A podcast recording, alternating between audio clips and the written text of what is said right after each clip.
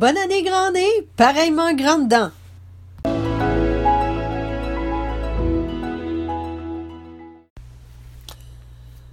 Bon jeudi matin à vous, ici Ordre versus Désordre avec Annick Giroux.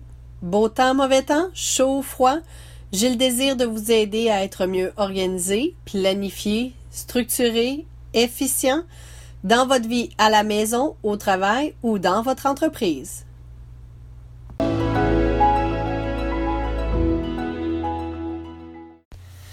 Dans cet épisode, je vais partager avec vous mon point de vue sur les résolutions annuelles et le questionnement face aux rénovations ou à une réorganisation pour finir avec un espace qui répond à vos besoins et qui soit écolo.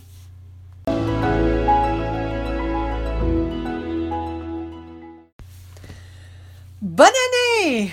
Avez-vous pris des résolutions, des décisions, une idée? Vous, vous avez le goût de? Pour moi, ce n'est pas qu'au jour de l'an que l'on se doit ou l'on peut prendre une décision pour changer notre vie, notre travail ou nous-mêmes.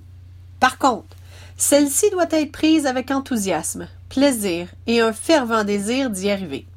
Que ce soit pour une perte de poids, être plus actif, plus social, ou pour un superbe voyage en famille, le résultat en est le même. Une multitude de décisions, de planification, de discussions, de recherches pour arriver au jour J du grand départ ou de l'atteinte d'une réussite. Personnellement, je suis l'antithèse des résolutions.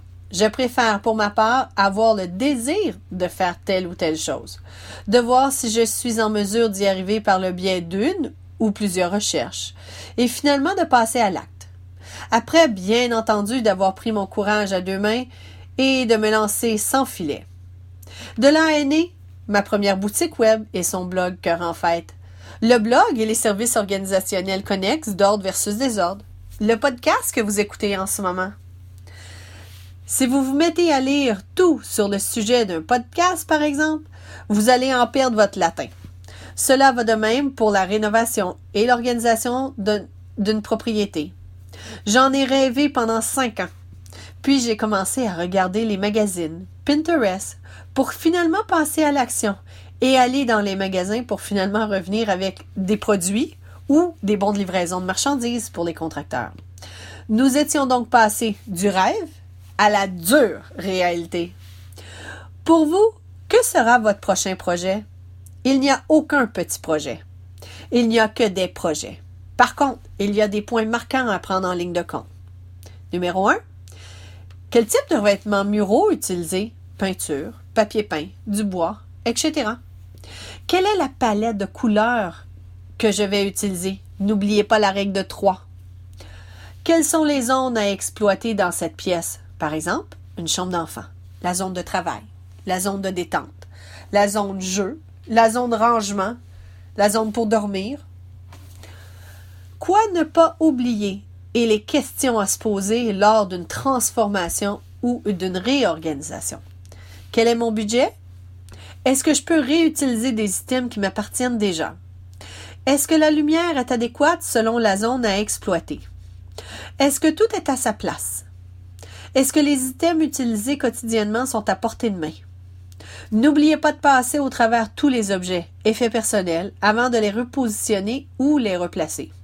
Ainsi, vous éliminez le trop petit, trop usé, trop jeune, plus au goût du jour et encore des choses en moins. Yay! Faites-moi parvenir vos réussites en photo, en vidéo, avec le texte explicatif.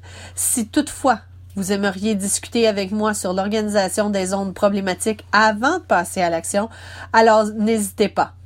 Encore une fois, bonne année et bonne réussite.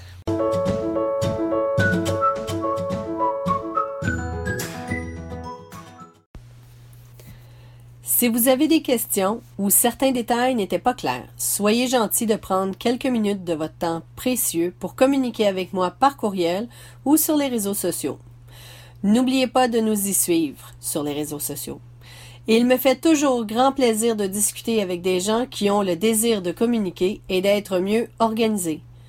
Je vous quitte en vous souhaitant un superbe week-end. J'espère que je vous ai donné le goût de vous organiser et je vous souhaite un environnement paisible, zen et que vous aimez.